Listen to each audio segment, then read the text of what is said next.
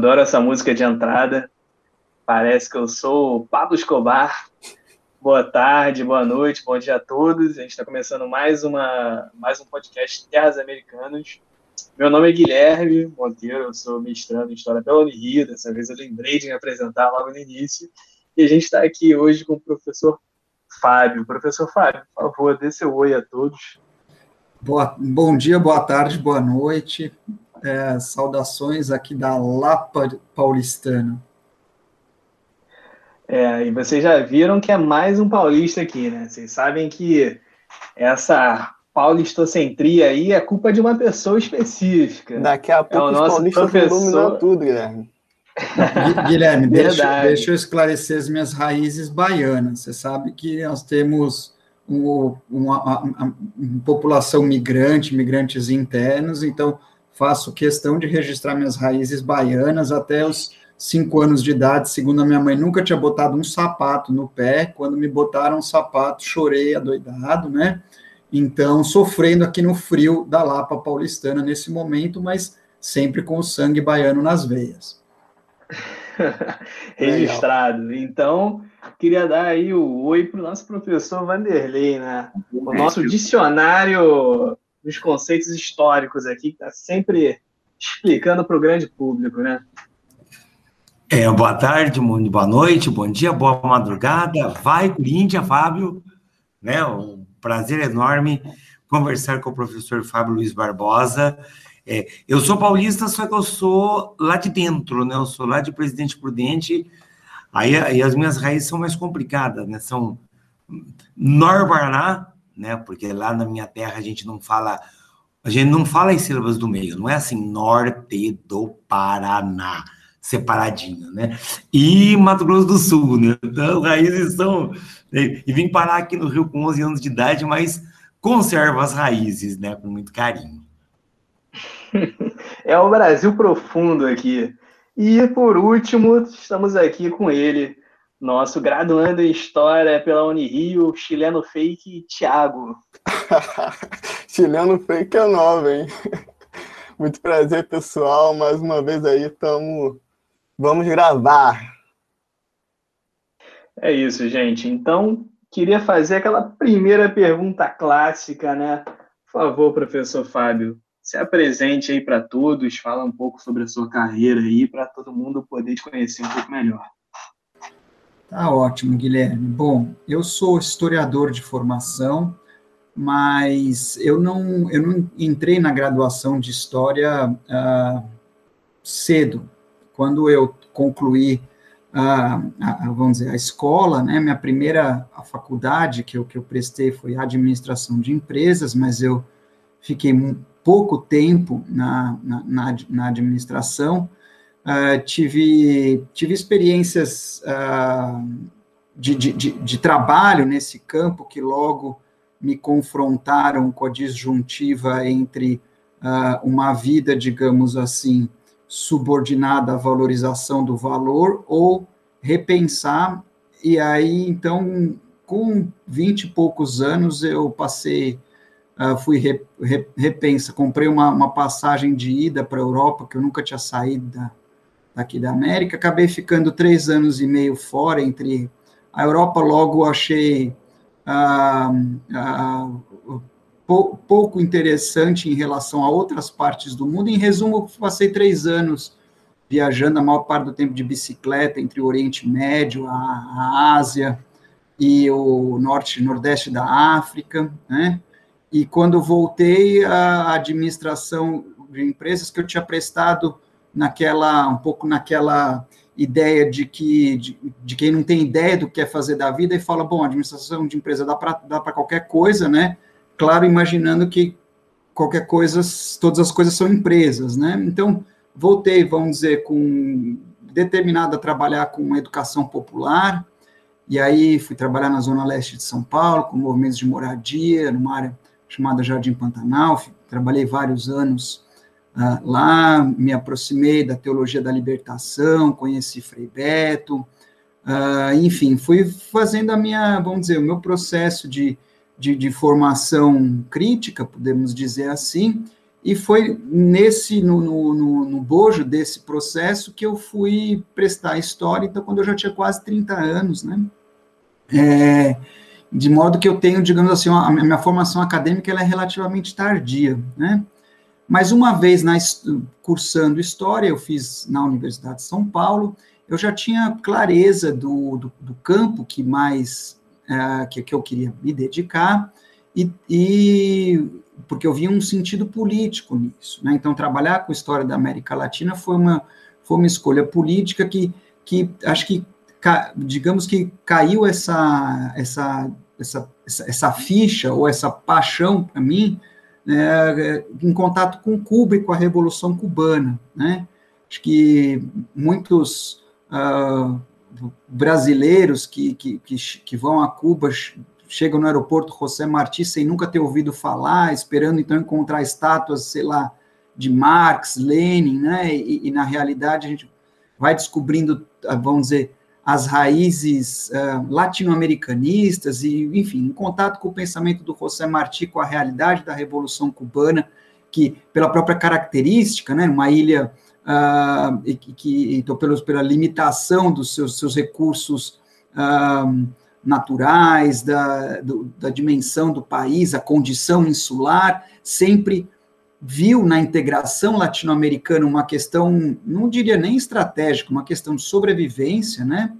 E então, vamos dizer, num, a partir de uma, de, um, de uma relação de, de, de, de respeito, de aprendizagem e de uh, uh, e, e, de apoio, né, de simpatia com a Revolução Cubana, fui despertando. Na verdade, a reflexão que eu fazia era um pouco assim: bom, qual é, como é que é o, a melhor forma que você, você falava, fala, falava assim, solidariedade a Cuba, né? Ainda se fala, né? Aí eu fui, a, a melhor forma de ser solidário a, a Cuba seria trabalhar, vamos dizer, para que outros países traça, tracem, tenham caminhos soberanos, né? Andem com as próprias pernas e e, e, então, e mas e que nesse andar com as próprias pernas também você tem essa, esse sentido que é muito sensível em Cuba, né? De, de que o destino dos nossos países, eles somos países irmãos porque, digamos assim, nascemos de uma de um, se quiserem, de um estupro ou de um, enfim, de uma violência comum que foi a violência colonial, né? E então então, isso para dizer que, na uma vez cursando história, sempre tive essa orientação de, de, de, de interesse, já tinha claro que queria ir para a área de América Latina, mas também me, me procurei ter uma formação, digamos assim, é, mais geral, não só por conta. Uh, acho que muita gente que, que vai para as ciências humanas tem interesse, vamos dizer, no meu caso, né, pela humanidade de forma geral, né? Então, uh, mas aí então uma, a, minha trajetória acadêmica ela foi toda, digamos assim, concentrada no sentido de que eu fiz a graduação em quatro anos, eu, o mestrado se converteu num doutorado direto, né? E então, e aí e, e daí eu passei a, vamos dizer, a atuar, vamos dizer, como um, né, como um professor na área de América Latina. Meu primeiro lugar que eu, que eu dei aula foi, assim, sistematicamente, foi na UNILA, a Universidade Federal da Integração Latino-Americana, né? Não sei se vocês, devem conhecer esse projeto, é uma universidade em Foz do Iguaçu, uma universidade criada nos anos petistas, né, no governo petista, que tem essa proposta de ter alunos e professores de uh, de todos os de diversos países, é uma universidade bilíngue, né? Então, uma proposta encantadora, uh, mas eu fui dar aula lá não como professor de América Latina, mas como o que eles chamavam era eurocentrismo, né? Uma coisa como mundo não europeu, que tinha a ver com essa bagagem que eu também sempre cultivei de um interesse por por, por outras, outros continentes, o que está acontecendo também fora da América Latina, né? E, e aí, enquanto eu estava lá como professor, era visitante, né, um, um, uma, uma situação temporária, aí eu ingressei na Unifesp, onde eu estou, então, desde 2013, com muita uh, satisfação, atuando no curso de Relações Internacionais. Né? Uh, Então, acho que essa é um pouco, vamos dizer, a, a trajetória, talvez só a, de, acrescentar que, em função dessa, desse, desse, desse percurso, meu envolvimento com a academia, ele sempre foi, e eu espero que será, pautado por uma preocupação militante, né? De, de conhecer, vamos dizer, como, como dizia o José Martí, conhecer é resolver. Né? Então, conhecer, os, entender os problemas na intenção de, de superá-los, né? de resolver esses problemas. Né? Essa, é, é, é, é digamos, é a, é a, minha é a minha perspectiva, não só de relação orgânica com o continente, com os problemas do continente, mas o, o espírito que, com o qual eu vivo o meu vínculo com a academia. É só uma observação, é, antes de fazer a pergunta, Foz do Iguaçu é, se localiza na divisa do Paraná com o Paraguai e a Argentina. Eu estou observando isso porque, é, assim, para nós que somos lá de São Paulo, o Paraná é quase que uma extensão do, do nosso estado, né? Então tem esse, tem esse aspecto. Mas eu queria aproveitar, Fábio, é, antes do Guilherme seguir, te perguntar uma coisa. Você é, me, me pontu, pontua para nós que, digamos assim, o teu foco com a América Latina é a Revolução Cubana, que Cuba é a história da Revolução Cubana. Eu fui lá com você, inclusive, né? Agora, eu queria pontuar uma coisa para você. É, tudo bem, claro que Cuba tem é, logros, como eles diriam, bastante importantes. Agora, teve uma coisa que me espantou muito, e eu vou te fazer uma pergunta meio provocativa.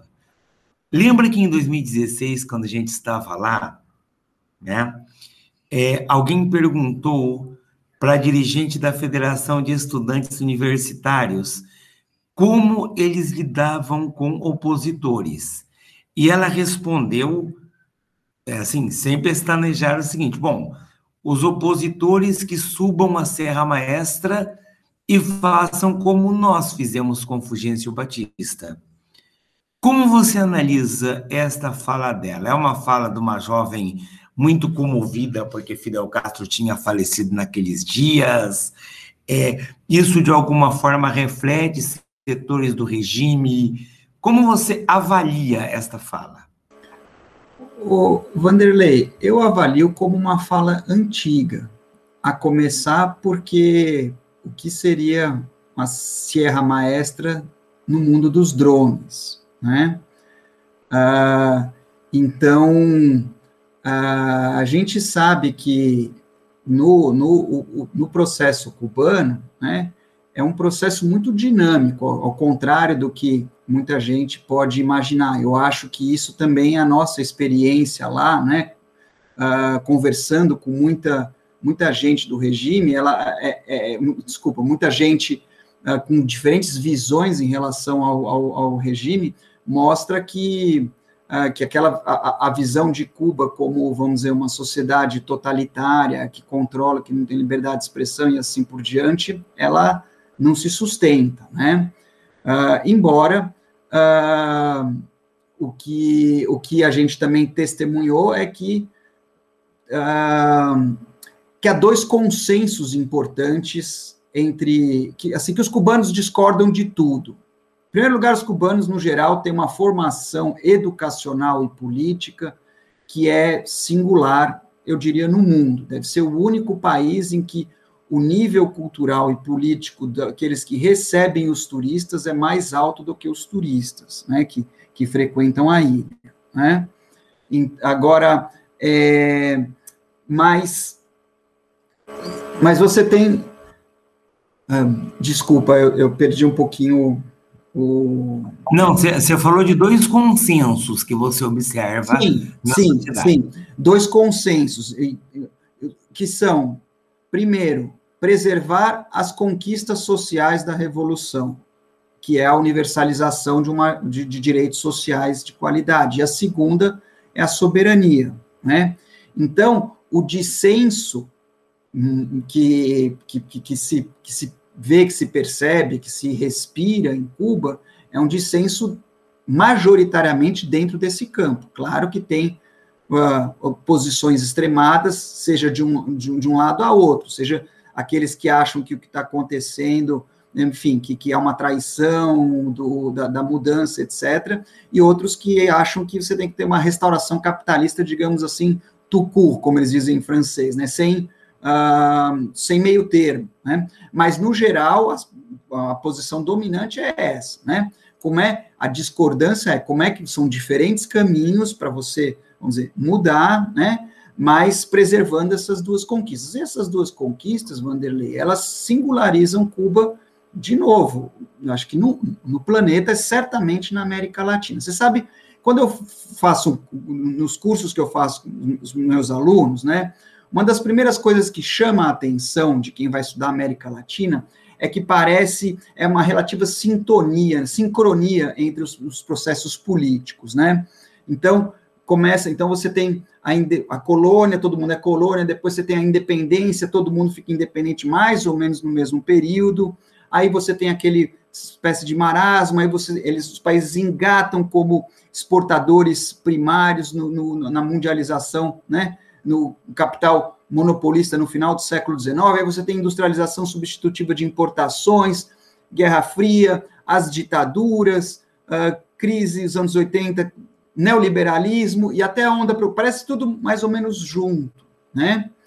Aí eu costumo falar assim para os meus estudantes: vocês estão observando isso? Pois isso é, a, é, é como você vê concretizado na história a noção de dependência. Ou, se quiser, olhando pelo outro lado, a atualidade da noção de imperialismo. Né? Então, uh, e aí eu falo assim: aí a prova dos nove é o seguinte: vejam a, a história de Cuba desde 59 para cá é uma, é uma trajetória não menos sofrida, não com menos desafios, mas ela é, mas ela, ela, ela, ela destoa né, essa sequência. Né? Então, eles não vivem os problemas, os, os problemas de, de, de, análogos aos países latino-americanos dos anos 80, nos anos 90, e onda progressista.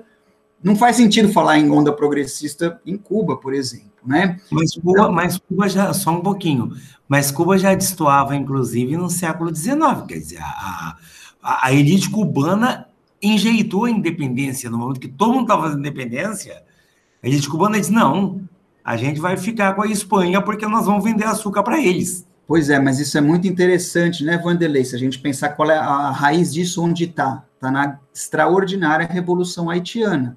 A, Sim, a, a, a Revolução Haitiana, né? A, a, a, guerra extraordinária, ocultada, silenciada pela história universal, até o Robesbaum, na era das revoluções, tem duas linhas né, para a Revolução Haitiana. Né? Então, esse extraordinário feito varre do mapa da época a principal produtora de açúcar e café do mundo. Então, o que acontece com a elite cubana? Eles a crise, o que, o que, o que do ponto de vista dos negócios é uma crise no Haiti, né, em Sandomang, né, é uma oportunidade para aquela ilha vizinha. E aí então. E eles diziam isso, o, como é?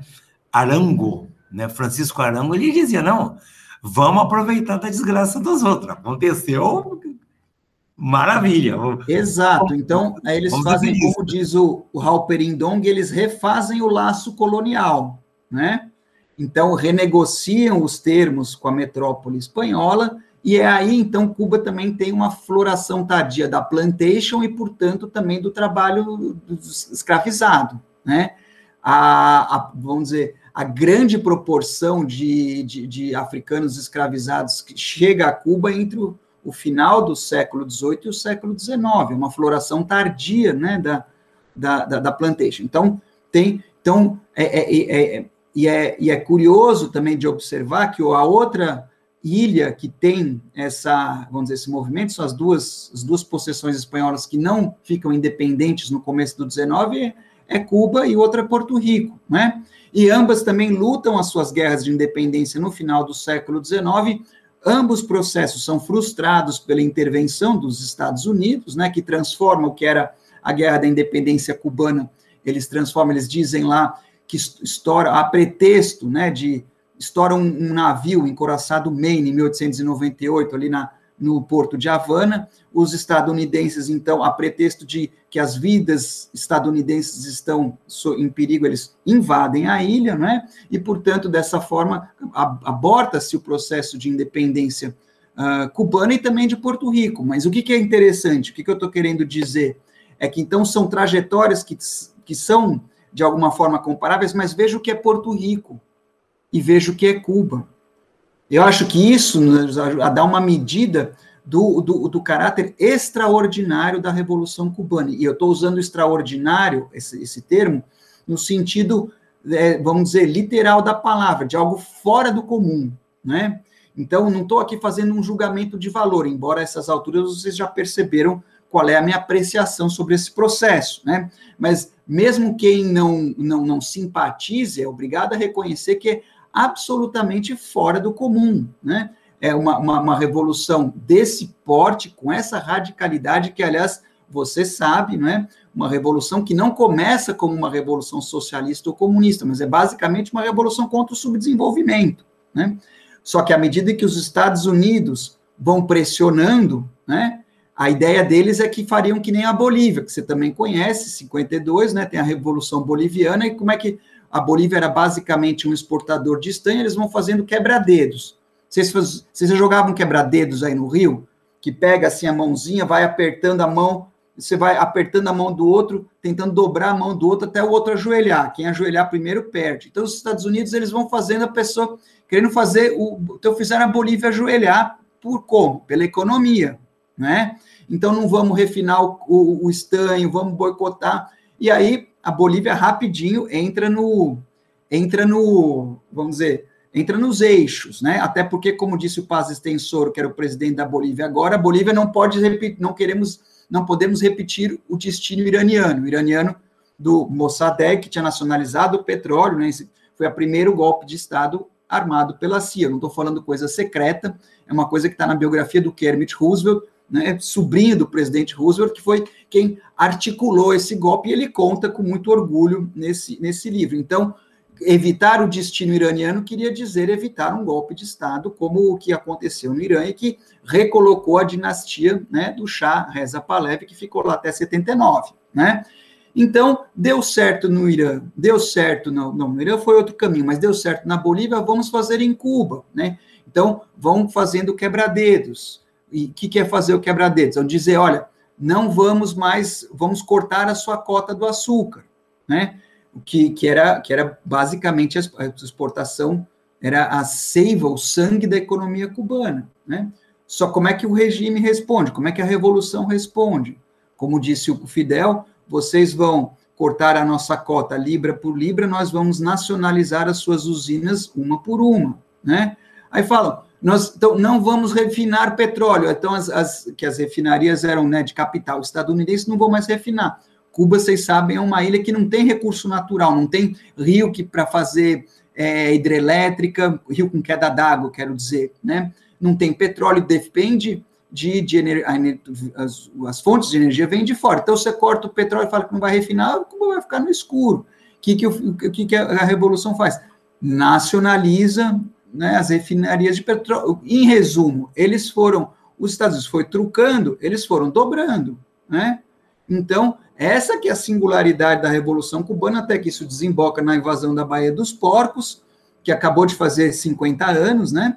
E aí, 50 não, desculpa, 61, é, 60. E, e daí, o, enfim, e, e é nesse processo que, nas vésperas da, da, da, invasão da Baía dos Portos, que tem aquele famoso discurso do Fidel, que ele fala: vocês são a favor do, do que a gente fez com os aluguéis, que aboliram os aluguéis e transformaram em espécie de prestações para todo mundo de sim, só a favor da reforma agrária que a gente está fazendo, da nacionalização do petróleo. Sim. Então, eu vou dizer, tudo isso que nós estamos fazendo tem um nome. Isso se chama socialismo. Né? Então, é a primeira vez e que, evidentemente, naquele. Por que, que ele resolve falar nesse assunto, né, Wander? Não é difícil fazer o cálculo. Vamos jogar uma garrafa no mar pedindo um socorro soviético, porque os caras estão. Né, os caras estão para arrombar a porta e entrar, o que de fato acontece em seguida. Pede ajuda para Madrid. É.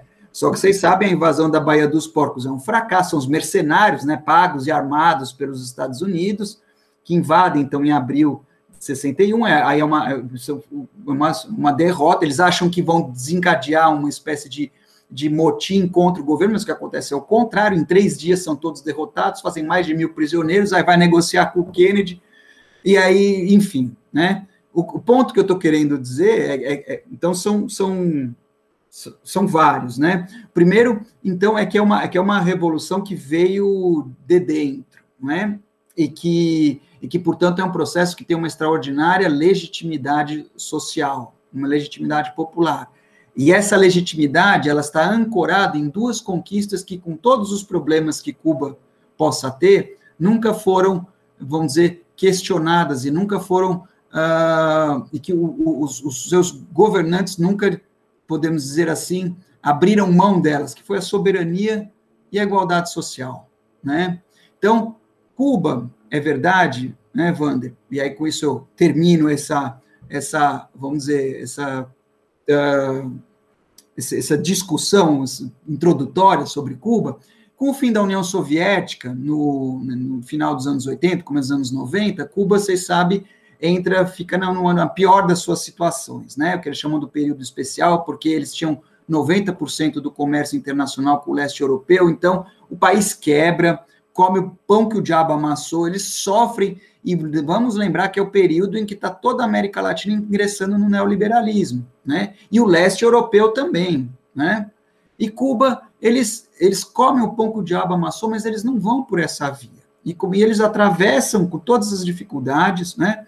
Aí, como a União Soviética não existe mais, não compra mais o açúcar cubano, eles apostam no turismo, e aí os Estados Unidos sabotam o turismo por meio daqueles grupos terroristas que são, vamos dizer, não são do Estado dos Estados Unidos, mas são amparados, escudados, né? Aqui tem aquele livro do Fernando Moraes, Os Últimos Soldados da Guerra Fria, que é um livro muito bacana, fácil de ler, que conta a história. Em resumo, é o pessoal que começa a botar bomba nos hotéis, botar bomba no La Bodeguita, onde a gente tomou, tomou morrito lá em Havana, né? Vão, por quê? Porque com as bombas se afasta o turismo, né? Então, ponto que eu quero dizer é o seguinte, foram todo tipo de dificuldades, Cuba atravessa os anos 90 de pé. Mas, desde então, num contexto internacional absolutamente hostil, Cuba sobrevive como uma espécie de quilombo. É um quilombo no século XXI, né? que eu quero dizer é que desde, o, desde os anos 80, a, a, a revolução deixou de ter condições de avançar no sentido de aumentar, vamos dizer, as conquistas sociais, a igualdade, de avançar do ponto de vista da transformação social. Ela passou a, limitada dos em todos os, os, os, sentidos, né? E isolada. Isolada, eu estou falando não pelo mar, mas isolada porque não tem amigos, né? por um mundo uh, hostil à mudança social, a um projeto parecido com Cuba. Então, Vanderlei, com, considerando tudo isso, eu, a, a, minha relação com Cuba, eu diria que, que é aquela que você tem com um amigo, né? Claro que temos críticas, né? A gente tem crítica. Uma delas é essa que eu acabei de mencionar. Então, você tem, mesmo entre a juventude, às vezes esse dogmatismo, né? E que você tem uma imprensa sem graça, você tem uma série de coisas em Cuba, né, que, uh, mas a relação é aquela, eu diria assim, aquela que você tem com um amigo, que você defende para fora, né, e os problemas você fala, vamos dizer, não para ele, porque eu não sou ninguém para falar algo para Cuba, mas entre os amigos de Cuba, eu diria, né? É, um pouco essa é a minha é a minha visão, mas essa estudante, eu acho que ela não, ela, vamos dizer, de certa forma, cristaliza ou sinaliza os aspectos mais, vamos dizer, burocráticos, dogmáticos, vamos dizer, estadocêntricos, né, que uh, de uma de uma de uma de um processo muito dinâmico, mas que tem também aspectos extremamente uh, uh, é, daqueles, como dizia o Marx, de tomar o céu de assalto, né? Tudo isso está lá. É, eu só para voltar para o Guilherme, eu não tenho assim uma visão tão, quem é meu aluno sabe, eu não tenho assim uma visão tão é, simpática ao regime cubano como o Fábio tem. Agora, tem uma coisa que eu sou obrigado a tirar o chapéu, e eu vou falar da minha praia. Né? Quando Cuba faz a reforma agrária, um troço que eu quase não gosto, né, Fábio? Cuba faz a reforma agrária e estabelece um sistema cooperativista. Aliás, num primeiro momento, como lembra bem a nossa Joana Vasconcelos, você tem é, até a multiplicação de proprietários. As terras são cedidas em propriedade, em lotes individuais, depois de que você tem a formação das grandes cooperativas para aproveitar a estrutura dos canaviais, né? Dos engenhos. E Cuba faz um alinhamento com a União Soviética, beleza, era o que dava para fazer mesmo. É como hoje você se alinhar com a China, né? Quando chega em 91, acaba a União Soviética. Qualquer regime na América Latina, o que que faria? Porque ficou um montão de terra é, sem ser cultivada. Porque acabou o principal consumidor, não compra mais aquela quantidade de açúcar que comprava antes. Qualquer regime latino-americano mandaria chamar a Singenta, mandaria chamar a Monsanto, mandaria chamar a Bayer, mandaria chamar as grandes, grandes companhias estrangeiras para aproveitar a terra. E isso o regime cubano não fez. O regime cubano cedeu terras em lodes, é, em usufruto, para quem queria trabalhar. Então, isso, por mais que eu tenha minhas críticas ao regime cubano, mas isso aqui eu tenho que tirar o chapéu. É, isso aí não é eu tô na frente. Mais do que isso, né? Uh, um dos problemas que a Revolução teve do período especial para cá é conseguir gente que queira trabalhar a terra de uma vez Sim. que o trabalho no campo era é associado, é, e é, é um trabalho puxado. E uma vez que, vamos dizer, que se colocam tantas outras possibilidades de trabalho com o triunfo da Revolução, ninguém mais quer trabalhar a terra. E esse é um desafio que eles têm uh, até hoje. Uhum. Beleza. Contextualizar aqui, o professor Fábio é, é um dos organizadores do livro Cuba no século XXI, Dilemas da Revolução, e que, é, pela editora Elefante, editora que eu gosto muito, já fazendo um jabazinho aí, mas que especificamente esse livro, se eu não me engano, está é, tá com o PDF liberado lá para download, quem se interessar aí mais no tema. Professor Fábio, logo no início, sobre quando você falou sobre a sua carreira, né? Você mencionou que estava uh, dava lecionava no curso de relações internacionais. Então, eu gostaria de saber um pouco mais, né? Que a gente sempre fica falando sobre interdisciplinaridade. É, eu gostaria de falar sobre como essa relação é, é, entre história e relações internacionais. Ô, ô, Guilherme, você quer a resposta franca ou a resposta mais assim é, educada? Sempre a resposta franca. Guilherme, eu fui parar nas relações internacionais por uma questão de uh, da, de oportunidade né? E aí, vou, sendo bem claro, né? Existe, vocês, vocês devem saber, tem o mundo da academia não é o mundo, não é o mundo dos puros, né? E as e tem as suas gangues, né? E então, quando eu comecei a fazer a minha, a meu, meu doutorado em história, né? Uh, ali na USP, com o professor Jorge Grespan, que não é um professor de América Latina, ele logo me alertou para o seguinte: ele disse, olha, você vai ter dificuldade em conseguir uh, posto em universidade pública no estado de São Paulo, sendo orientado por mim, porque tem, vamos dizer, é uma área que tem é um, um feudo que tem os seus senhores feudais. Eu, na época, uh, achei que isso enfim, não dei atenção para isso, achava que, uh, enfim, confiava na minha capacidade, no mérito, e, e Mas, em resumo, logo percebi que isso era, percebi por experiência, por vivência, que isso era uma realidade.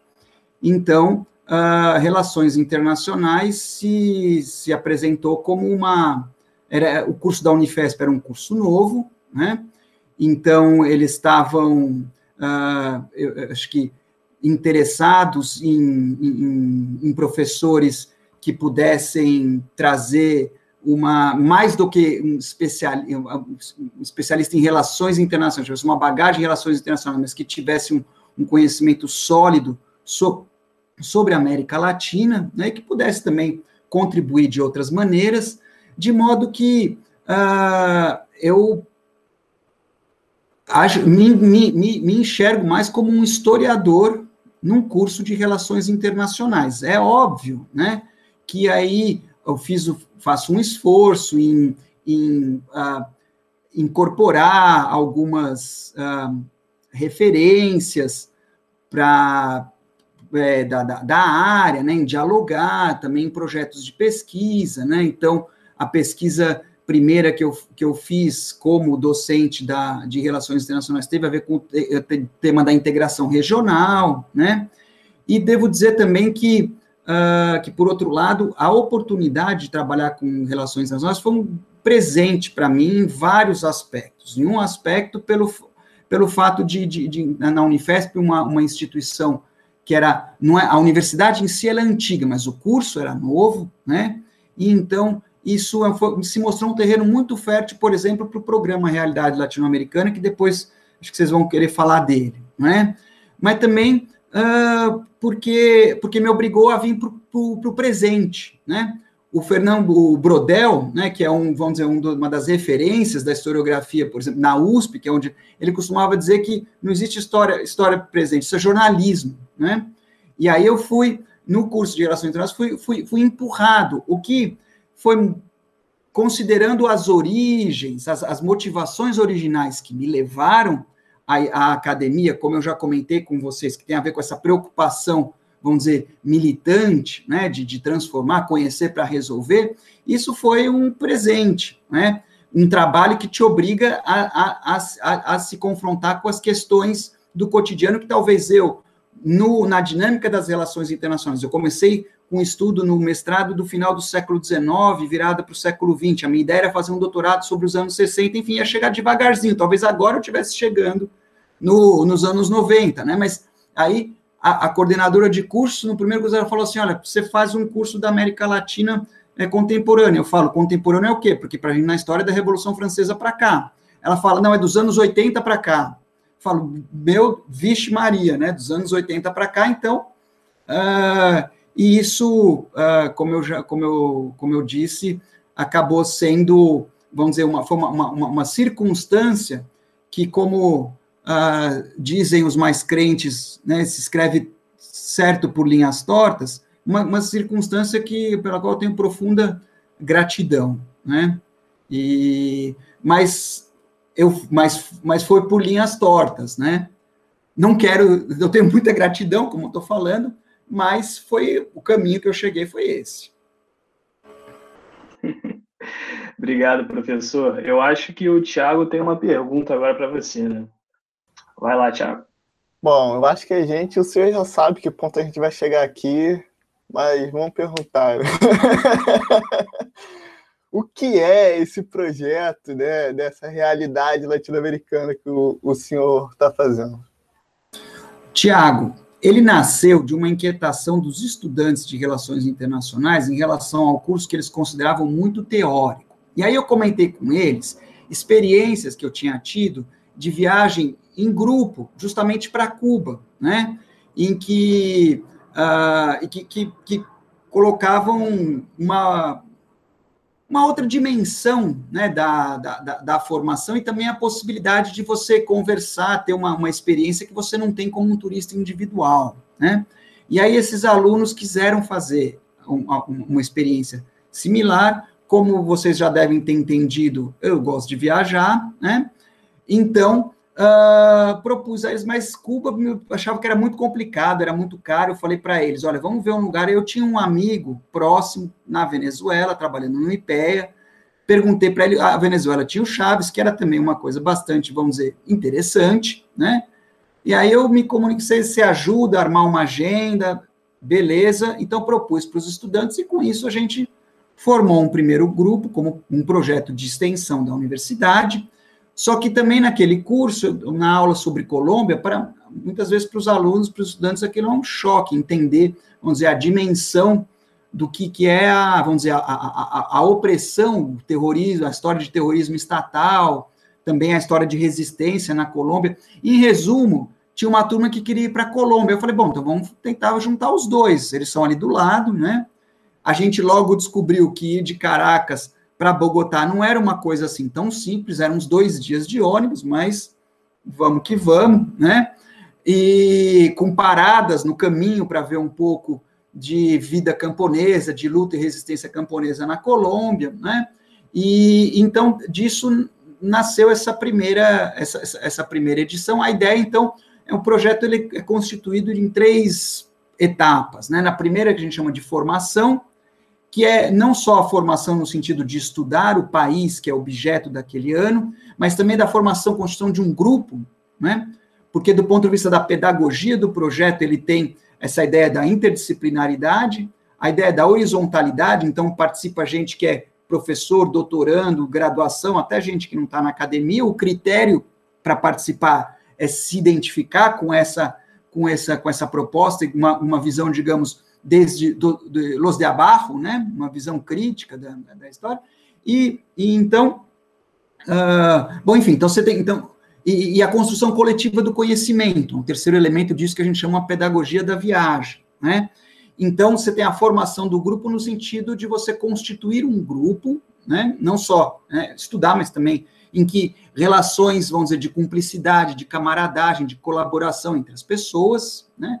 O segundo momento é o da viagem, que funciona como uma, uma, um, um grupo de estudos intensivo, né? uma espécie, uma imersão então, que você tem uma agenda de, de, de conversas e visitas né, seguidas, então, com lideranças políticas, movimentos sociais e figuras culturais, assim por diante. E a terceira etapa, daí, é organizar e discutir, refletir sobre os resultados e publicizá-los de formas diferentes, desde seminários até uh, debates, exposição de fotos, mas também por meio de livros. Então, esse livro que o Guilherme falou, que de fato, se vocês quiserem conhecer, então, uma, vamos dizer, um resultado concreto, entrem na página da Editora Elefante e baixem o livro de Cuba, né, que foi resultado desse processo que o Vanderlei uh, participou, né, quando, quando, fomos a Cuba no final de 2016. Né. Há um outro livro sobre o México, e, e, tem um livro que vai sair mês que vem sobre Uruguai e Paraguai, né? Então, uh, então essa, essa é a, vamos dizer, a dinâmica do projeto. Então, esses livros, eles refletem esse espírito. Se vocês olharem o índice, são livros que não são exatamente a linguagem da academia, não são artigos acadêmicos, mas eles são, eles são artigos curtos, escritos coletivamente, eles são assinados individualmente, mas todo artigo escrito ele é discutido pelo menos uma vez, geralmente duas vezes por, por todo o grupo, então incorpora as, as, as, sugestões, e as perguntas, se vocês olharem o índice do livro de Cuba, são as perguntas que o grupo mesmo se fez.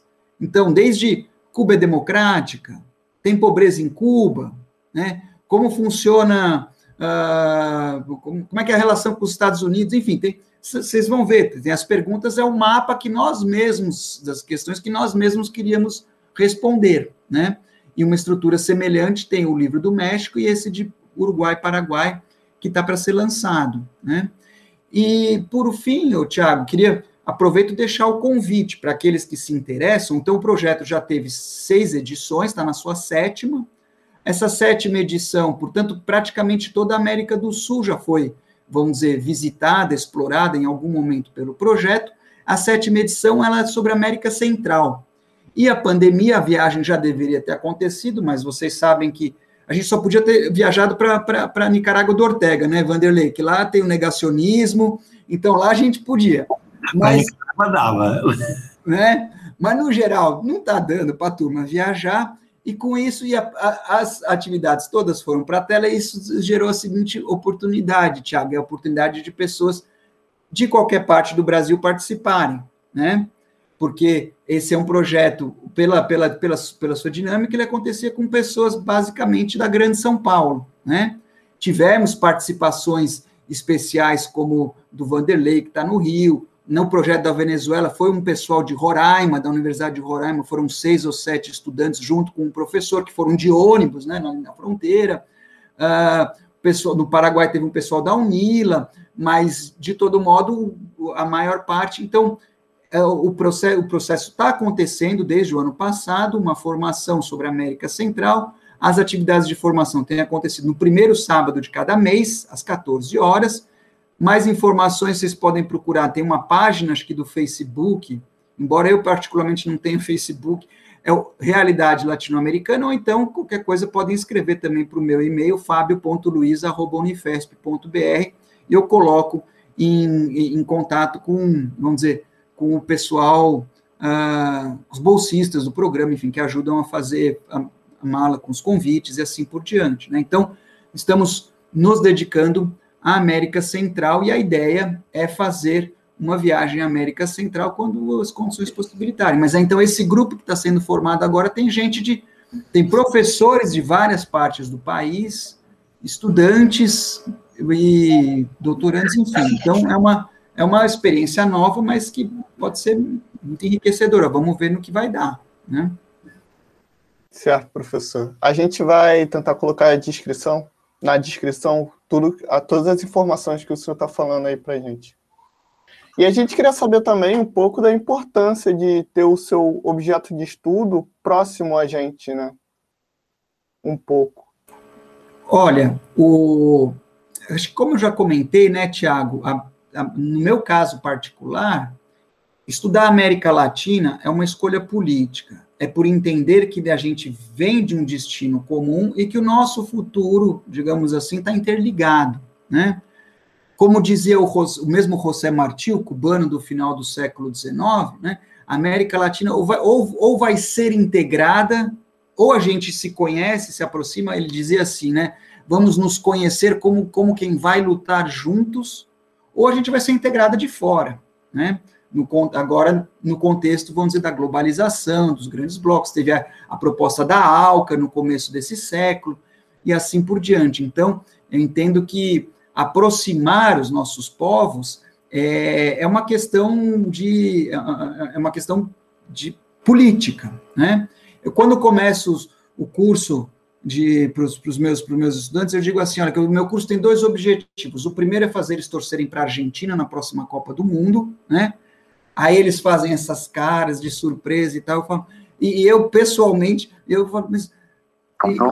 E, eu falo, como é que vocês podem torcer para a Alemanha? Os caras vêm, metem sete, a humilhação suprema. E aí eu, aí eu começo a falar aquela, você sabe que professor, né, Vanderlei, às vezes também é, ele faz é, das regadas para o bar, né? Faz as suas teorias do bar, de bar. Então, a minha teoria de bar é a seguinte: é que essa rivalidade Brasil e Argentina foi construída pelas ditaduras, porque se eu escuto um disco do Vinícius de Moraes, cantado pela Maria Creuza, gravado ao vivo em Buenos Aires, Baiana Maria Creuza, disco maravilhoso, gravado em 70, na semana que o Brasil ganhou a Copa, e ele começa agradecendo os, os presentes argentinos que torceram para o Brasil e as pessoas aplaudem, você vê que não tem nenhuma ironia nisso.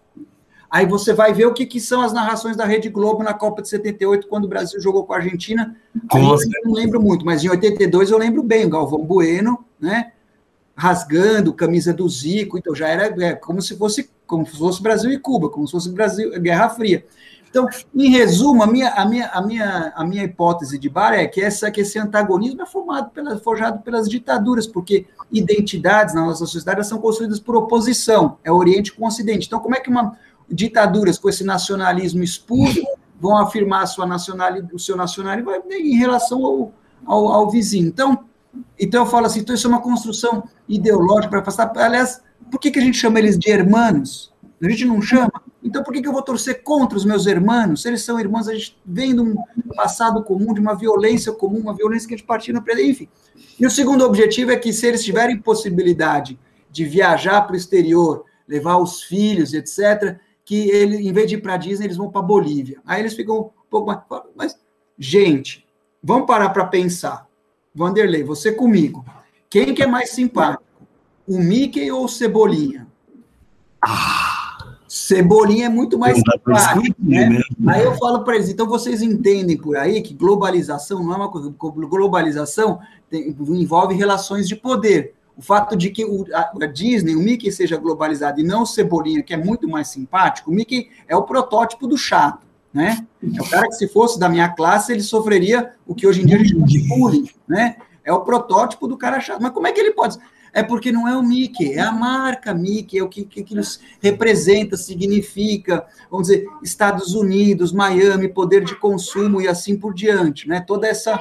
Então, o segundo. Então, o Mickey, né? Então, o fascínio pelo Mickey é o fascínio pela, pela, por uma imagem, por uma marca, por uma construção ideológica idêntica do, do, do jeito de modo de vida americano, né? Agora, se você vai, que é, então o turismo brasileiro que vai para a Flórida é essencialmente um turismo de consumo e de imagem, né? A Bolívia é um país maravilhoso do ponto de vista geográfico, do ponto de vista da, das, da riqueza indígena, do ponto de vista musical, do ponto de vista cultural, do ponto de vista das paisagens, do ponto de vista da culinária, né? Então, que, que, e também do ponto de vista do consumo. Se você quiser comprar umas lembrancinhas, você vai achar coisas muito bacanas lá. Mas o que eu estou dizendo é o seguinte: a motivação, né? É uma, uma, a experiência é outra, de outra natureza, né?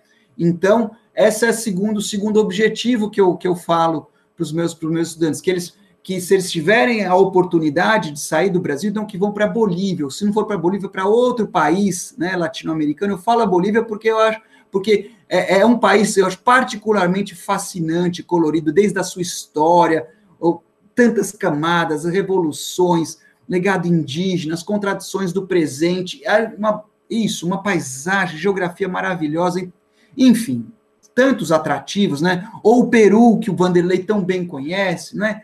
desde a culinária extraordinária peruana até as, os sítios arqueológicos, né, passando pela música, pelas tem tanta coisa. Hum, hum, hum, é, então, uh, então o ponto que eu estou querendo dizer, Tiago, com essas brincadeiras, é o seguinte: que eu que conhecer e se interessar pela América Latina é também se descolonizar, né? Descolonizar o nosso a nossa intelectualidade, o nosso imaginário, a nossa. E que é, por sua vez, vamos dizer, um passo para a gente, vamos dizer, andar com as próprias pernas, né? Com, com, construir condições de uh, isso, de ficar em pé e andar com as próprias pernas.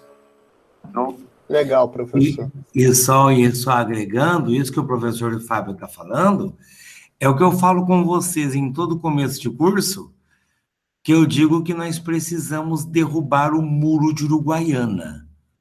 É, Uruguaiana, se alguém não lembra, é a cidade que separa, uma das cidades, né, que separa o Rio Grande do Sul da Argentina. Não existe nenhum muro em Uruguaiana, é na rua. Você atravessa lá a ponte, você está em Passo de los Libres. Mas a gente construiu por 200 anos um muro todo feito de ignorância foi muito legal que tenha sido derrubado o muro de Berlim. Eu não sou viúvo do muro de Berlim. Mas nós precisamos derrubar o muro de Uruguaiana, o muro de Porto Murtinho, que é onde os meus pais moram, né, na divisa do Mato Grosso com o Paraguai, o muro de Tabatinga, no Amazonas, os tantos muros que nos separam dos demais países vizinhos. E tem uma outra coisa que o Fábio observou, o Fábio disse a questão da, da que na Argentina o Vinícius agradeceu e tal, quando a gente vai à Argentina, vai ao Peru, a gente é admirado. Bom, agora, nesse exato minuto, eu acho até que não. Porque tá difícil admirar a gente agora. Mas isso vai passar. Né? Isso vai passar. Esse momento que nós estamos vendo vai passar. Vai demorar um pouco, mas a gente vai atravessar esse momento. Mas a minha experiência de ter viajado tantas vezes, você é muito bem tratado, você é muito admirado. A, a, a, a digamos assim, quando eu chegava 2009, 2010, 2012, que eu ia, ser muito bem tratado, porque o país, o nosso país é uma referência, muita coisa, né? Estamos num momento complicado, mas é agora. Vai passar por aí. Uma potência cultural, né? Toda a América Latina, no caso, somos potentes. E sobrevivemos muito bem até hoje a isso, né? É... O... Mas continua. Ainda bem que o professor já até falou que eu ia perguntar qual era, qual foi a motivação dele em criar a realidade latina, em viajar por todos os países, e ia perguntar se ele tinha visto Diário de Motocicleta e ficou com. se sentiu inspirado e decidiu andar por toda a América Latina nessa vibe. Mas, Acho Guilherme, ia... mas tem uma coisa importante de você falar isso, é que eu acho que a gente aprende não só com a cabeça, a gente aprende de outras formas, a gente aprende também com os sentidos, né? Então, quando a gente viaja, tem a possibilidade de entrar em contato, né, com outras, vamos dizer, com outra realidade, com outras pessoas, de uma forma orgânica. Eu quero dizer orgânica, quer dizer com o corpo, né? E aí você aprende de formas diferentes. Isso é uma coisa que eu observo com os estudantes que participam desse programa, né? Porque o, a, a, vamos dizer, é uma, é, um, é uma experiência de aprendizagem de qualidade diferente. Além de toda a parte afetiva bacana, né, associada com experiências positivas que quando acontece. todas as nossas experiências foram muito positivas, né?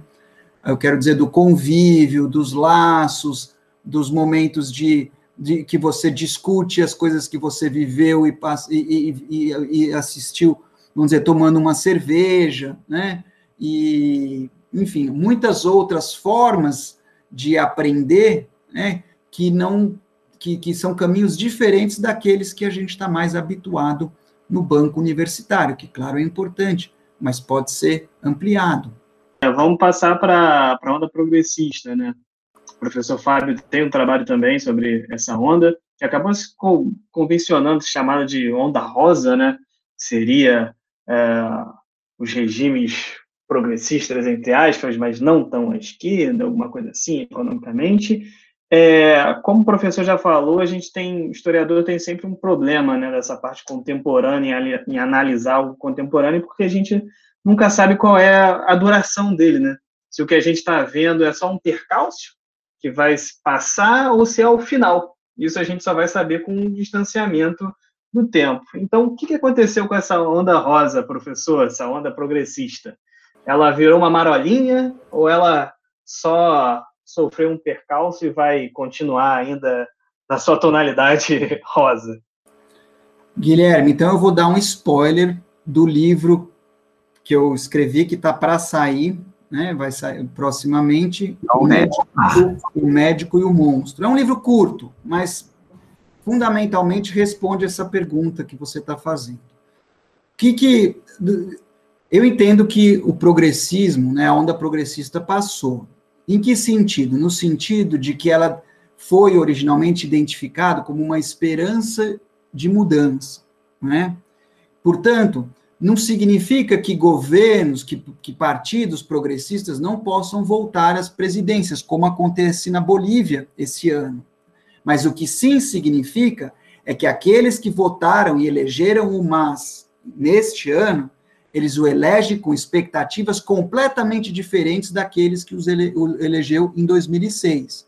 Em 2006, o Mas, o Evo Morales, era identificado uma esperança de mudança, e de mudança radical, num país que tinha vivido praticamente cinco anos, digamos assim, de junho de 2013, né? Estou exagerando um pouco, mas eles tiveram guerra da água, guerra do gás, derrubaram dois presidentes, foi um, foram cinco anos de intensíssimo conflito social de alta intensidade na Bolívia. Hoje, né, hoje eu quero dizer, nessas eleições recentes, quando se elege, quando se vota no MAS, se vota pelo mal menor. Ninguém na Bolívia, exceto talvez os mais, vamos dizer, os apoiadores mais é, é, dogmáticos do MAS, acredita que o país está no caminho para uma mudança social, uma mudança radical, ou para fazer, vamos dizer, um capitalismo andino amazônico, como dizia o Garcia Lineira, não rumo ao socialismo, né? Isso não tem mais...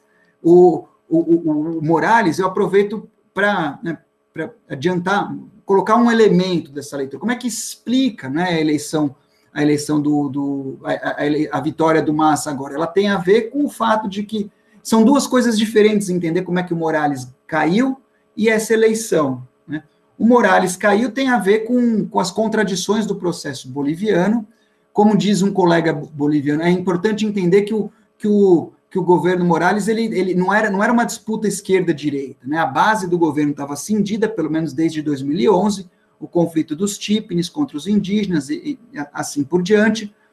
O ponto que eu quero dizer é o seguinte: a base popular estava cindida, o Morales estava desgastado, inclusive com gente que não é, vamos dizer, da base popular, pela sua insistência em concorrer a um quarto mandato. Vocês sabem que ele perdeu um plebiscito um, né, para poder concorrer, um, mesmo assim insistiu, né? E, e aí, então, de modo que quando, quando tem aquela circunstância, vamos dizer, de que, de, de que a apuração é interrompida, né?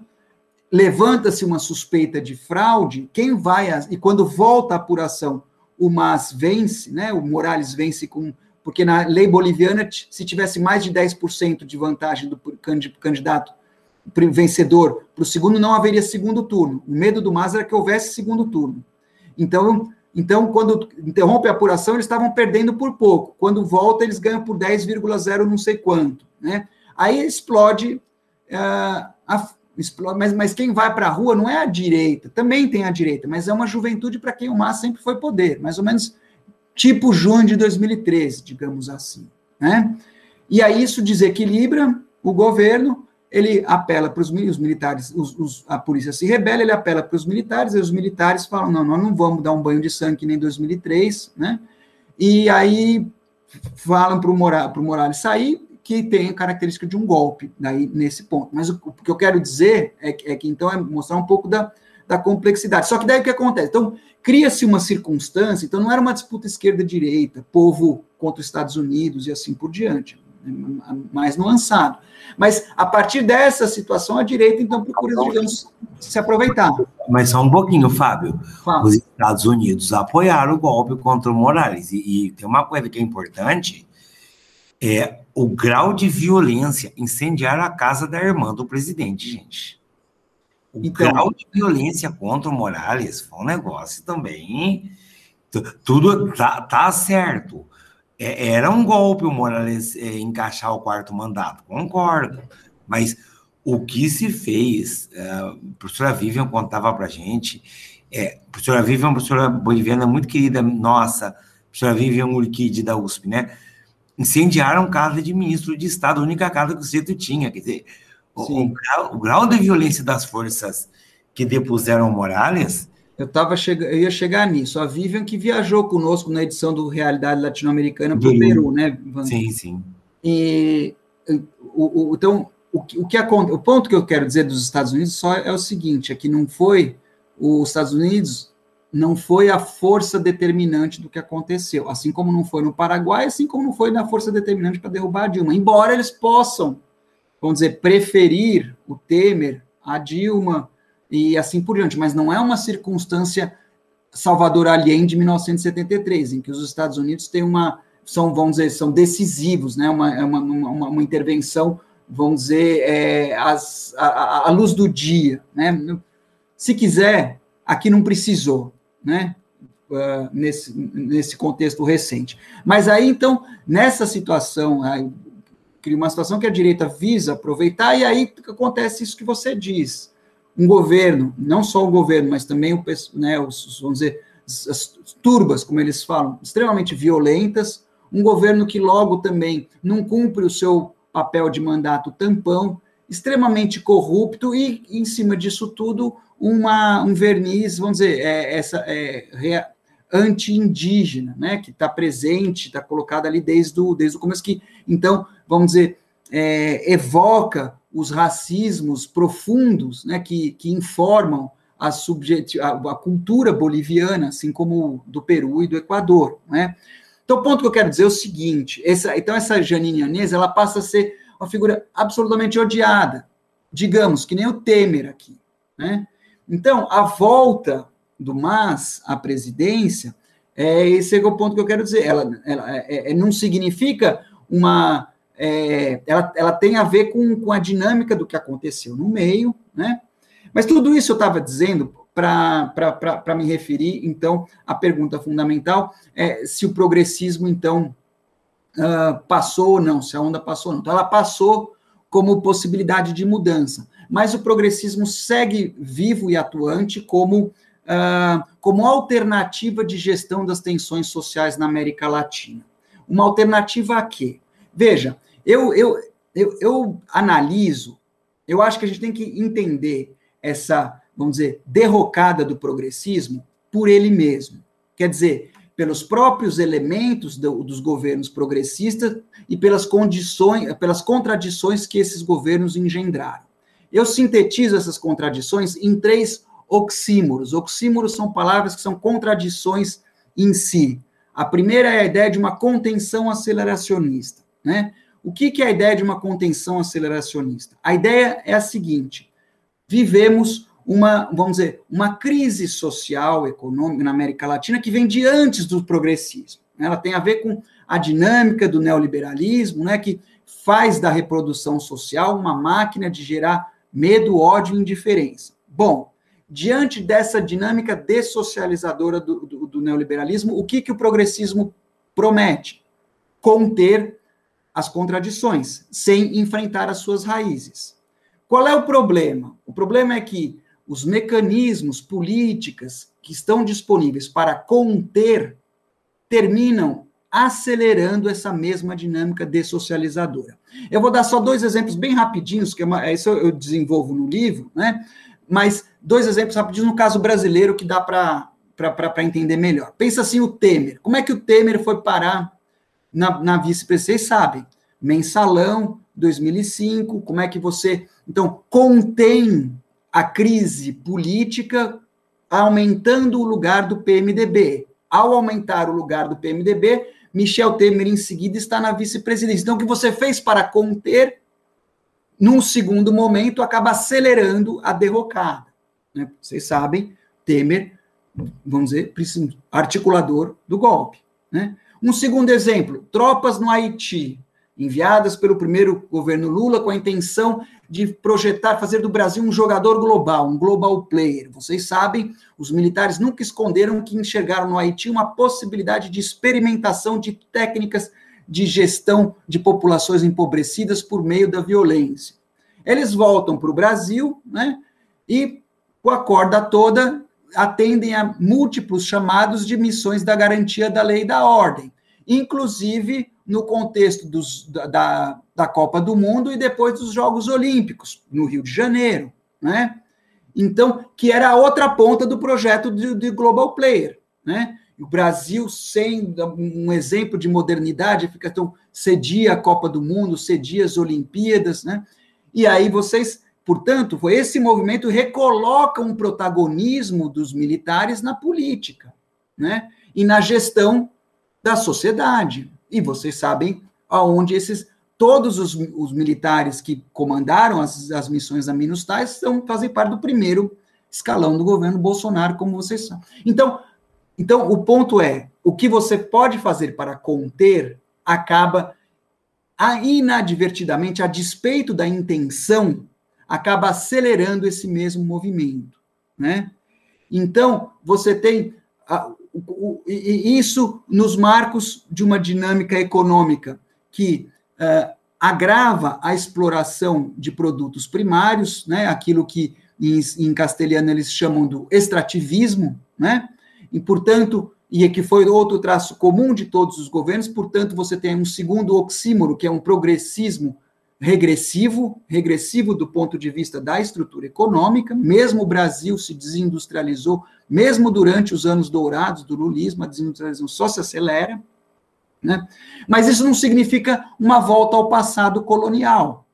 Por quê? Porque nesse meio tempo você tem também a inclusão acelerada através do consumo, mediada por uma discreta elevação do salário mínimo, pelas políticas de renda condicionada difundidas pelo Banco Mundial, tipo Bolsa Família, que teve em todos os países, e com uma popularização do crédito. Né? Então, você tem uma, uma integração neoliberal, é o que. Neoliberal, eu estou querendo dizer, no sentido de que vai pela via, vamos dizer, do consumo e não pela via dos direitos sociais universais. Né? São políticas focalizadas em oposição aos direitos sociais universais. Daí a ideia do terceiro oxímoro, um neoliberalismo inclusivo, que é uma contradição. Neoliberalismo é uma máquina de exclusão. É, mas essa é a ideia. Né? Então, recapitulando, eu entendo que os progressismos, né, eles, a própria dinâmica, eles se propõem a conter esse processo dessocializante que acontece. Não foi eles que inventaram, vem de antes, é a dinâmica social que está colocada na América Latina. A ideia deles foi conter. No entanto, essa contenção causa a aceleração, a despeito da intenção dos presidentes, dos governantes, né? E nos marcos de uma regressão, no progressismo regressivo e do neoliberalismo inclusivo. Bom, então, essa é a dinâmica. Agora, o progressismo, e o que, que é o Bolsonaro, por exemplo, se a gente for olhar desse ângulo? Qual é a diferença fundamental? Né? Então, críticos do progressismo como eu diziam que os governos não enfrentaram as raízes estruturais dos problemas, eles se propuseram a fazer uma gestão da crise. A diferença é que os bolsonarismos desse mundo, eles não se propõem a fazer gestão de coisa alguma. Eles governam por meio da crise. É a aceleração da crise. É só ver aquela reunião ministerial que saiu em vídeo do Sérgio Moro em abril do ano passado, para ver, eles não estão aí para fazer gestão alguma. Ele está aí para tocar fogo no circo. Como disse o meu coleguinha Ventralbi lá da Unifesp, quando ele era ministro, nós estamos aqui para lutar. Então, essa é a minha luta deles. Né? Então, essa é, é essa é a diferença. Agora, portanto, então, por que, que o progressismo segue vigente? E vou terminar por aqui. Por que, que o Lula voltou para o jogo político? Né? Vocês sabem, o Lula não voltou para o jogo político por uma pressão dos de baixo e também voltou para o jogo político porque apareceram fatos novos do ponto de vista jurídico. Os fatos são os mesmos, os juízes são os mesmos. Por que, que eles mudaram? O que mudou é o contexto político. Tem gente, vamos dizer, no andar de cima, entendendo que o Bolsonaro meteu o pé na jaca, né? a coisa saindo do, do, do controle do desejável. O andar de cima tem um consenso, eles querem sair da nova república, eles não sabem como. É que nem no começo, no final dos começo dos anos 90, eles existiam, como é que eles iam entrar na nova república? Entraram de Collor. Também meteu o pé na jaca. Lá teve impeachment. Agora, para sair, estão procurando um caminho de novo. Né? Bolsonaro mete o pé na jaca, o impeachment, por motivos diversos, inclusive os milhares de militares que estão no governo, não parece uma alternativa, vamos dizer, é, que está colocada agora, então se recoloca, vamos dizer, então vamos construir um grande pacto social. Quem é o grande pactuador social desse país disponível aí no banco de reservas, louco para voltar para o jogo? É Luiz Inácio Lula, né? Então, isso não quer dizer que, essa, que, que, que, que o Lula vai ser eleito. Mas isso quer dizer que ele foi recolocado no jogo porque você tem essas, essas disputas. Então, o ponto, e acho que vou fazer um ponto final, quer dizer o seguinte: assim como a, a contenção implica em aceleração, a aceleração também implica em contenção. Isso foi o que o Bolsonaro descobriu em setembro do ano passado, quando as pesquisas, o, Brasil tava, tinha mais de mil pessoas morrendo por dia, naquela época era um escândalo, né? Hoje estaria no lucro, né? É, mais de mil pessoas morrendo por dia, e ele descobre que a sua popularidade está no ápice. De, tem vários elementos aí, mas um elemento, dois elementos centrais estavam claros ali. O primeiro é que ele não estava sendo responsabilizado pelas mortes. E o segundo é que o Bolsa Família estendido, né, o auxílio emergencial, que pagou quatro vezes mais para quatro vezes mais famílias Brasil afora, segurou uma popularidade do Bolsonaro. E, na verdade, sustentou, inclusive, no Nordeste, que antes tinha sido bastião, vamos dizer, do Bolsa do lulismo. Né? Então, qual é o ponto que eu quero ilustrar aqui? Que mesmo E vejam, naquele momento abriu-se uma janelinha que poderia ser a pedra filosofal do bolsonarismo. Se eles conciliam o neoliberalismo fundamentalista do Paulo Guedes com uma renda mínima universal, ele achou a quadratura do círculo não sai da presidência nunca mais, né? Ah, é, essa Vamos equação... estar bloqueando esse podcast aqui, só vai ser lançado em 2023 esse episódio. Então, para amarrar o raciocínio, só para amarrar o raciocínio, né? Então, o que se, o que, o que se, o que se percebe, né? o que se descobre, é que, o, é, é que então, a, a, aceleração bolsonarista também demanda uma contenção. Né?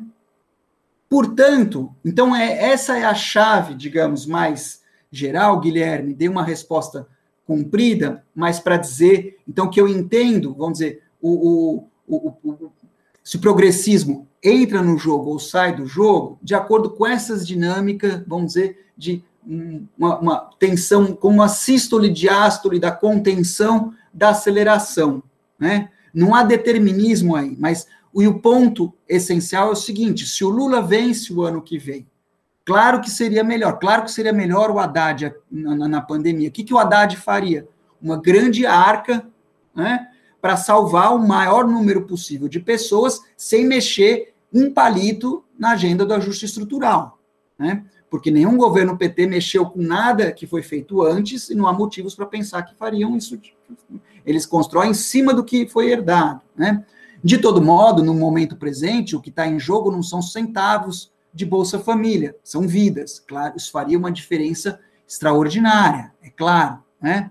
Mas então a gente pode imaginar que uma, uma hipotética volta de um, de, de um, Lula ou um genérico né, petista né, em, em, na, na, próxima eleição, você vai ter. Então, vai ser a, a contenção, mas sempre em, em condições cada vez mais degradadas. Por quê? Porque a dinâmica social né, de degradação do ela, ela não para, ela se acelera para dizer, numa palavra que acho que todo carioca vai entender, o poder miliciano não vai deixar de crescer com o Lula ou com o Bolsonaro. É claro que quando o Bolsonaro está na presidência, isso tem uma outra visibilidade, uma outra dimensão, você tem uma aceleração. Mas o que eu estou querendo dizer é o seguinte: poder miliciano, eu estou querendo dizer assim, essa, o que está no, nos, nos calabouços da sociedade brasileira, que representa e que, e que, uh, que é um, vamos dizer, são sintomas dessa corrosão do tecido, a corrosão do tecido social brasileiro não vai parar com o lulismo, né? O lulismo é uma espécie, claro que é melhor do que o bolsonarismo, mas é uma espécie de aspirina ou se vocês quiserem algo, uma morfina, né, para um corpo social que padece de câncer. Aí vocês podem perguntar para mim, bom, mas qual é a, a, a solução para o câncer. Isso a medicina não, não tem. Pois é, esse é o desafio, meu caro, meus caros e minhas caras, que nós temos pela frente. Inventar a cura desse câncer, criar, construir essa cura. E é nisso que eu trabalho. É, no meu laboratório. claro que não é uma pessoa, né? Estou querendo dizer, tenho que dizer tô, tô, sou parte do movimento, né? Nessa direção. Sim. Ô, ô, Fábio, eu queria só. Já que a gente falou tanto de Brasil, eu tinha pensado em, em que você falasse sobre o PT, mas você já falou, então não vou perguntar mais sobre o PT. Você está mais moderado que em 2016. Em 2016 você, você já tinha. O, o Fábio em 2016 falava para a gente: não, a gente de esquerda tem que tem que fazer com o PT aquela coisa meio edípica, né? Tem que matar o pai, então você já está mais moderado, você está entendendo que bem dos males o menor, literalmente.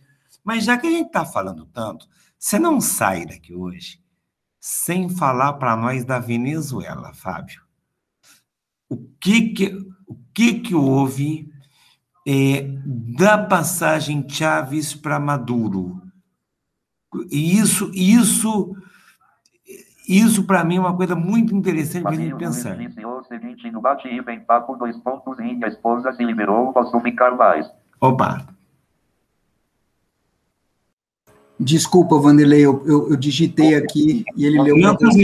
Então, só para. Então, eu queria que você falasse com a gente, ainda que de forma rápida, o que, que é a Venezuela dos nossos dias? Porque a Venezuela, ela viveu a experiência do chavismo, é, tem aquele trabalho muito legal do Gilberto Maringoni né, sobre a, a Revolução da Venezuela, mostra o 11 e o 13 de abril e tal.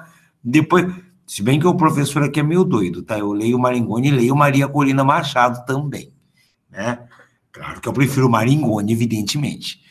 Mas o que eu queria pontuar é o seguinte: da passagem do Chávez para o Maduro, você tem momentos, inclusive, em que a rádio da oposição venezuelana, sou meio doido, escuta a rádio oposição venezuelana, apontou para uma possibilidade do Brasil, inclusive bolsonarista, intervir. Parece que os generais lá tomavam seu vinho direitinho e entenderam que não ia ser uma boa. Então, eu queria que você falasse um pouquinho para nós da Venezuela dos nossos dias, dessa Venezuela do Maduro, que o Guaidó se proclamou presidente, que os países reconheceram, mas que hoje ele é presidente só dele mesmo. O que, que você pode contar para nós? Em primeiro lugar, antes de falar da Venezuela, sobre o PT que você levantou, deixar claro que a, a minha posição de que, o, de que o PT precisa ser superado, ela, ela só se agravou de lá para cá, né? Eu vejo como, como diz Paulo Arantes, uma espécie de corpo morto no meio da estrada da esquerda que ele precisa tirar isso da frente para poder e, e, e, adiante, né? Eu estou só o ponto da, da, análise que eu estou querendo, que eu, que eu, procurei fazer quando eu falo desses, dessas, desses oxímoros, é dizer que isso é uma dinâmica social que independe da boa vontade dos governantes, né? É isso, e ao mesmo tempo que eu reconhe reconheço, e acho que é impossível não reconhecer, que há diferenças entre uma coisa e outra, né, entre Bolsonaro e, e, e PT, digamos assim, mas, mas, é uma, mas, é uma, mas é uma diferença circunscrita à gestão da barbárie que a gente está vivendo. Não é, uh, mas, mas não altera o sentido né, da dessocialização que a gente uh, vem vivendo. Tá? É, então, o PT, nós precisamos fazer o luto do PT. Né? Eu aprendi na psicologia que o luto é o seguinte: quando você, você vive, né? você, você consegue transformar a energia da tristeza que você coloca naquela perda, você transfere para um outro objeto, e aí você fica com uma coisa, coisa boa ali atrás, mas você vai para frente. Quem fica preso no luto fica preso na melancolia, na volta ao passado, que não vai voltar. Bom, a Venezuela, no meu entender, foi o único dos países que entrou no progressismo que, que tentou, vamos dizer que, enfrentou o neoliberalismo, ou, ou que, que se radicalizou, buscou se radicalizar. As origens disso, no começo de 2001, 2002, tem a tentativa de golpe frustrado do Chaves, né, contra o Chaves, ele, aí ele, ele volta, ele, então, aí tem a, o lockout da PDVSA, que é a petroleira, então eles demitem quase mais de 15 mil pessoas, fazem um expurgo. 2003, em resumo, ele ganhou aquela batalha, né? A direita tinha se radicalizado para derrubá-lo, ele se radicalizou para se defender, aí ele olha para o lado, o Lula está eleito, o Kirchner está eleito, fala, nossa, é nós, não estou mais sozinho, vamos... Aí começa, aí em seguida, né, um pouquinho depois, começa a falar em socialismo no século XXI, Alba e outras ideias, até que ele vai perceber, o Lula vai chegar, ó, oh, camarada, o negócio não é bem assim, né? O jogo é outro. Qual que é o jogo do Brasil?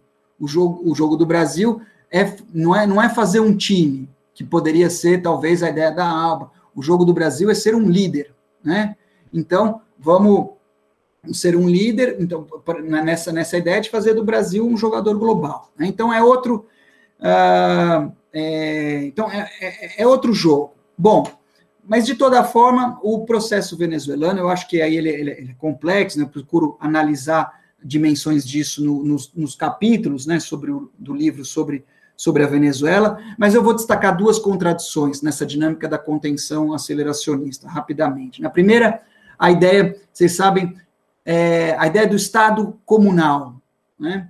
O, talvez a, o, a proposta mais ousada politicamente do chavismo foi essa ideia. O que é a comuna? A comuna é o poder popular, né? o poder, vamos dizer, aqueles que se chamavam das, das poder, da base, né? Então, a ideia de você construir unidades de poder comunal das comunas e que com isso você vai encaixando outras, até construir um poder comunal que no limite seria alternativo ou paralelo ao Estado, é uma proposta é, radical. Só que ela se confronta com uma, vamos dizer, com um paradoxo, né? Como é que você constrói a partir do Estado um poder que, teoricamente, é para superar o próprio Estado? Então, quando nós estivemos na Venezuela com, esse, com realidade latino-americana, a gente conversou com o vice-ministro de, de, de, comunas. Na época, ele falou, em determinado momento, falou assim, você desliga o microfone, mas eu vou explicar para você.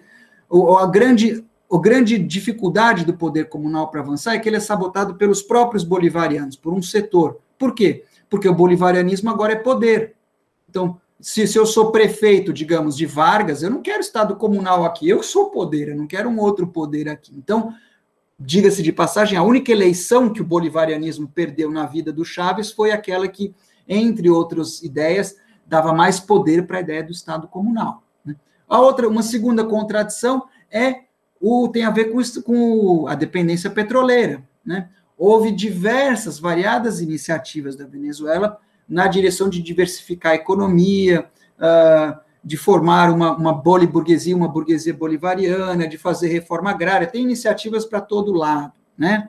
Mas sempre você tem, você tem uma, uma, uma, um ponto que é de uma tentação, digamos assim, que é a seguinte: o petróleo é o dinheiro fácil. O petróleo é o que permite fazer todas essas políticas. Ainda, vou, ainda faço Petrocaribe, faço política externa como gente grande na América do Sul. Só que isso, o resultado disso foi que o bolivarianismo levou ao extremo o, mo, o modelo da dependência petroleira. Talvez foi a expressão mais aguda. E o preço disso foi cobrado, né? Está sendo cobrado, né?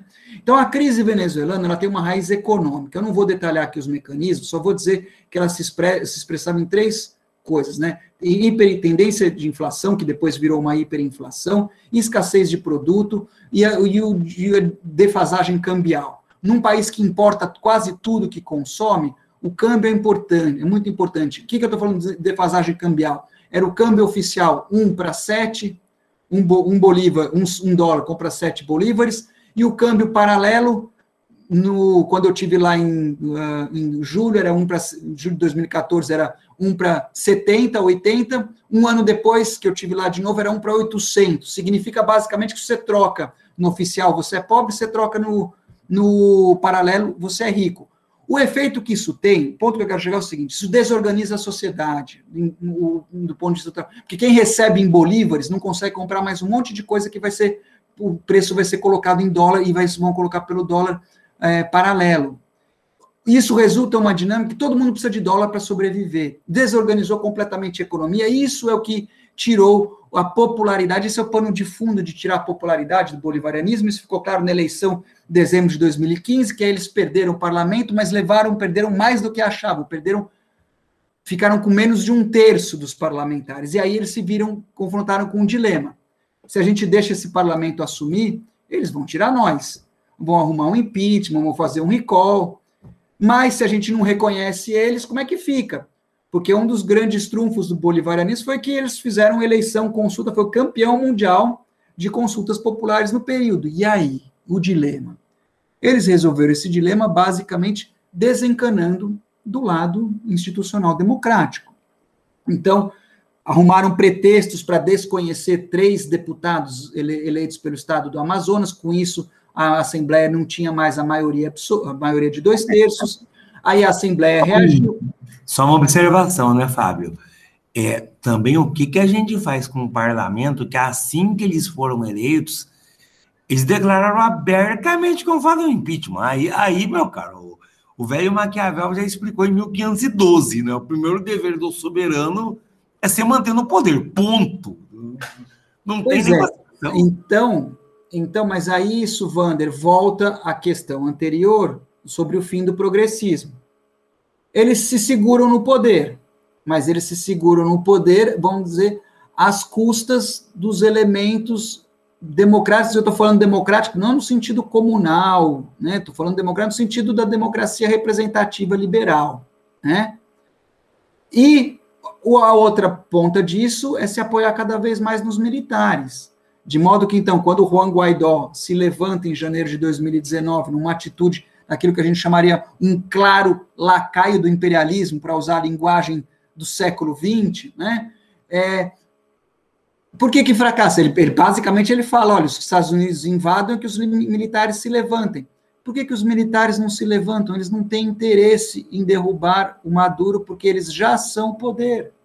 E a eles interessa manter o Maduro como a face, a face civil né, de um governo. Eles estão na vice-presidência, eles controlam, se tem governos de vários estados, eles comandam a PDVs, eles comandam o comércio exterior, eles estão na frente de vários. Quando eu estou falando na frente, é que eles presidem as estatais empresas na frente de vários projetos extrativistas de mineração, porque daí quando o petróleo começou a cair, eles apostaram na mineração, problemas socioambientais, conflitos com populações indígenas, enfim, tudo o que acontece de pior no progressismo latino-americano. E, e enquanto isso, é a dinâmica, vamos dizer, socioeconômica que se que estava na raiz desses problemas que eu falei, né, da inflação, diferença cambial, isso tudo só agravou. Portanto, você tem uma crise social monumental, né, que faz da Venezuela atualmente um país que, numa situação que a gente poderia dizer, escrever de crise humanitária, né? Eu não tive na Venezuela recentemente, eu fui até a fronteira, até porque é muito difícil, né? Fui até a fronteira com Roraima. Quem vai na fronteira com Roraima, você vê o, o, o, o, sendo que o Brasil é um país que recebe pouco, né? É o oitavo em termos de, de, de, de números de venezuelanos, mas você vê a condição daquelas pessoas chegando, chegando a pé, você conversa com elas, enfim, você, é, é, é, é perceptível que algo de sério, grave e triste está acontecendo do outro lado da fronteira. Por outro lado, aqueles que atravessam a fronteira e vão chegar a Caracas vão se deparar, por exemplo, com bloqueios militares que param os ônibus, fazem as pessoas descer dos ônibus, né? Muitas vezes, uh, e cobram dinheiro, pegam as coisas, enfim. Você tem também uma, uma, desa, uma, uma, certa um certo decomposição do tecido social e também do, do, dos poderes. Eu não vou. Então, o, o, o paradoxo, Vanderlei, se você me permitir, porque eu sei que você é uma pessoa provocadora, então eu me sinto aqui livre. O Bolsonaro, quando na, nas eleições, você se lembra, ele fez o fantasma da Venezuela, que se o PT ganhasse, a gente ia ficar parecido com a Venezuela. O, o paradoxo, a loucura, é que a Venezuela está se aproximando do poder miliciano bolsonarista. Né? Não estou dizendo que são, são as mesmas coisas, né? mas, mas, mas, é, mas a dinâmica social, e isso ilustra de novo o meu ponto, que a dinâmica social de, de vamos dizer, de dessocializadora, ela atravessa todos os países. Daí que, por, por exemplo, as tendências antidemocráticas, elas também atravessam os países, elas não é um, não é um privilégio, vamos dizer, da Colômbia ou dos países onde o progressismo não está do poder, né, um privilégio brasileiro. A tendência está aí, porque, o, porque os, os, a, a a gravidade social, né, ela, ela, ela vem, vem se agravando, né, ela, enfim. Né, é o movimento que é isso. Tá, muito obrigado, professor. E finalização, hein, professor? Gente, é, o professor Fábio, além de professor da, é, de Relações Internacionais, ele também é pai, e nesse momento ele precisa ali assumir o seu segundo emprego ali. É, queria agradecer muito a participação dele. Foi um uhum. podcast longo, bem longo. Talvez aí a gente até divida ele em dois, mas foi muito bom, muito interessante.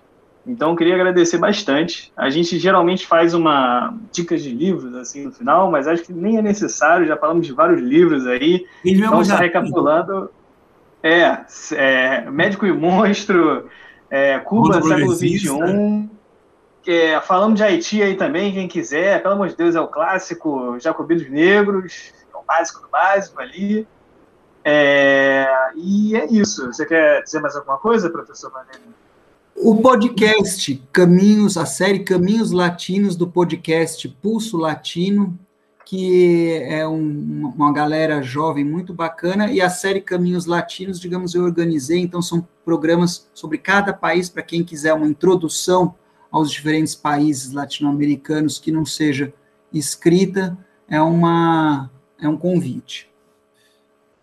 Agradecer muito a presença do professor Fábio nesse nosso, nesse nosso podcast. E aí, essa iniciativa, Fábio, foi dos meninos, foi do Guilherme, do Thiago. Eles que levantaram essa ideia para mim. E foi um prazer enorme. E assim, as, as portas do Terras Americanas estão abertas para você. Quando você entender que precisa voltar, é só a gente combinar, porque tem, tem espaço aí para muita coisa, tem espaço para a gente pensar muita coisa. E já que você falou do bolsonarismo do chavismo, só uma, só uma pequena provocação para a gente fechar o podcast. Eu tinha um segurança do metrô que sempre me ajudava aqui no Rio e era muito fanático do atual presidente da República, né? Rapaz, quando eu falei para ele que o primeiro ato da revolução foi fuzil cubana, foram fuzilamentos, eu posso te garantir, Fábio, os olhos dele brilharam. Eu vou defender os cubanos até o fim, Vanderlei. Não, tudo Se bem. Se não tivessem disciplinado o fuzilamento, muito mais gente teria sido linchado. Você veja. Ah, o, Guatemala, em 54. Quanto ódio, o que você está falando é quanto ódio, graça no tecido social brasileiro. Com né? certeza. Né? E esse ódio agora está tendo expressões, vamos dizer, a gente está descobrindo que as pessoas podem detestar, odiar o existente em nome de algo pior. Né? Sim. Mas o ódio também pode uh, servir, né, fertilizar é, novos horizontes. Acho que aí está um, tá, tá um, tá um desafio importante aí para quem quer mudar esse, sair dessa, né? Tá certo. Mas, mas, mas os olhos dele brilharam, brilharam, viu? É, é isso, gente. É, mais uma vez, só para lembrar, nesse podcast é uma realização da Leal, da Liga de Estudos da América Latina, da Unirio. Uh, aí nos detalhes vocês vão poder encontrar todos os nossos contatos. Queria agradecer mais uma vez é, a vocês, ouvintes, por estarem aqui nos ouvindo. E é isso, gente. Tchau, tchau. Até a próxima. Obrigado por tchau. Obrigado, professor. Obrigado, Thiago. Obrigado, Tchau, gente. Até a próxima.